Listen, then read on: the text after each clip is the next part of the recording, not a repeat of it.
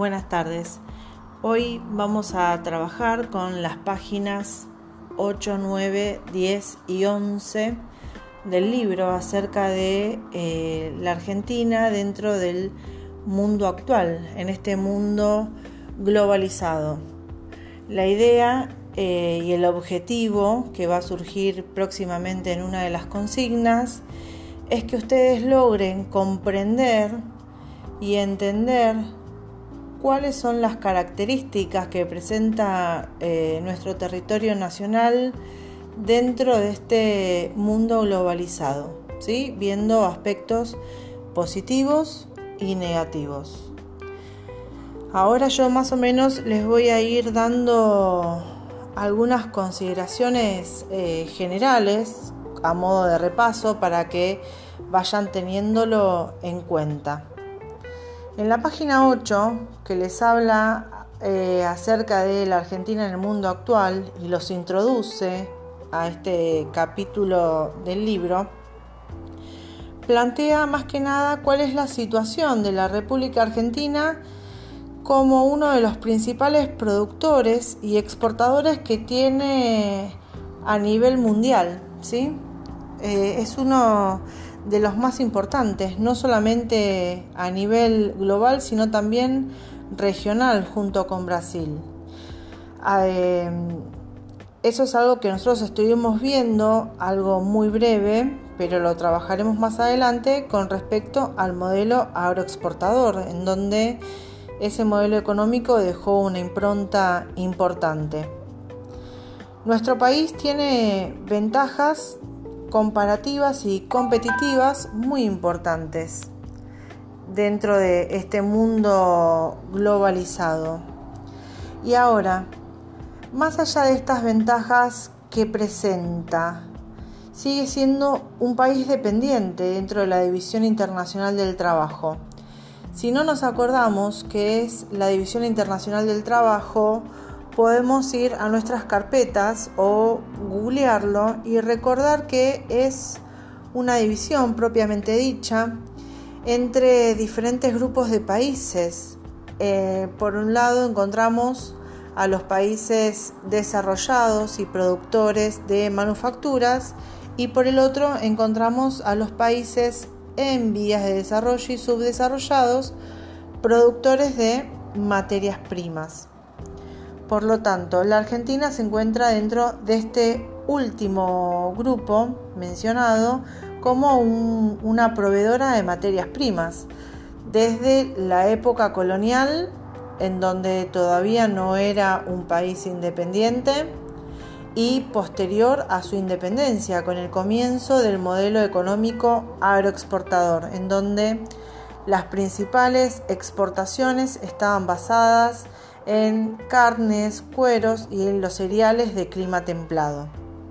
Luego esa producción y exportación fue cambiando, eh, especialmente con el modelo económico neoliberal, ya que estas mismas eh, fueron modificándose y exportando otros productos, tales como vimos en el trabajo anterior, en el caso de la yerba mate, que se exporta a otros países que tienen diferentes culturas. Volviendo a esta relación de, dependencia, eso es un, grave problema en cuanto a lo económico y también en cuanto a lo político. Pero hay que analizar también cuál es la posición de la Argentina dentro de este capitalismo global y político, en donde eh, político barra económico, en donde eh, se encuentra fuertemente relacionado con diferentes organismos a nivel mundial, tales como el Banco Mundial, el Fondo Monetario Internacional, pero también cabe destacar que se encuentra dentro de la Organización de las Naciones Unidas, entre otros.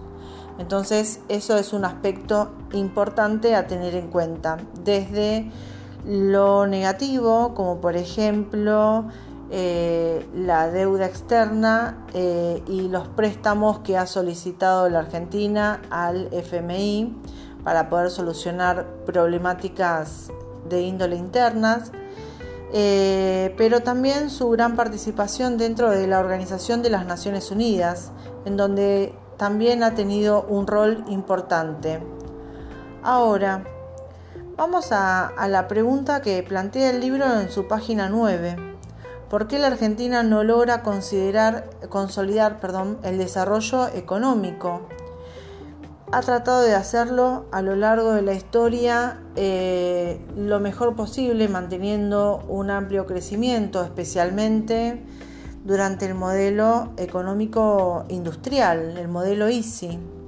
Pero esta interrupción del desarrollo económico, no solamente en nuestro país, sino en la mayoría de los países latinoamericanos, se debió a la interrupción de sus gobiernos democráticos eh, y a la asunción del gobierno de facto, implementando nuevamente políticas neoliberales y en consecuencia ha llevado a la Argentina a que tuviera un freno en ese desarrollo económico y que, y que su crecimiento lo haya hecho de una forma más lenta. También hay que tener en cuenta que a lo largo de la historia eh, ese desarrollo económico estuvo ligado a la conformación histórica del territorio como una colonia más eh, en manos de la metrópoli española y qué características presenta en la actual división territorial y social del trabajo, en donde eh, esa división territorial plantea una separación entre las casas matrices de las diferentes empresas que se encuentran en los países desarrollados y aquellas sucursales, entre comillas, productoras que se ubican en los países subdesarrollados con diferentes eh, fines y también debido a, a distintas causas,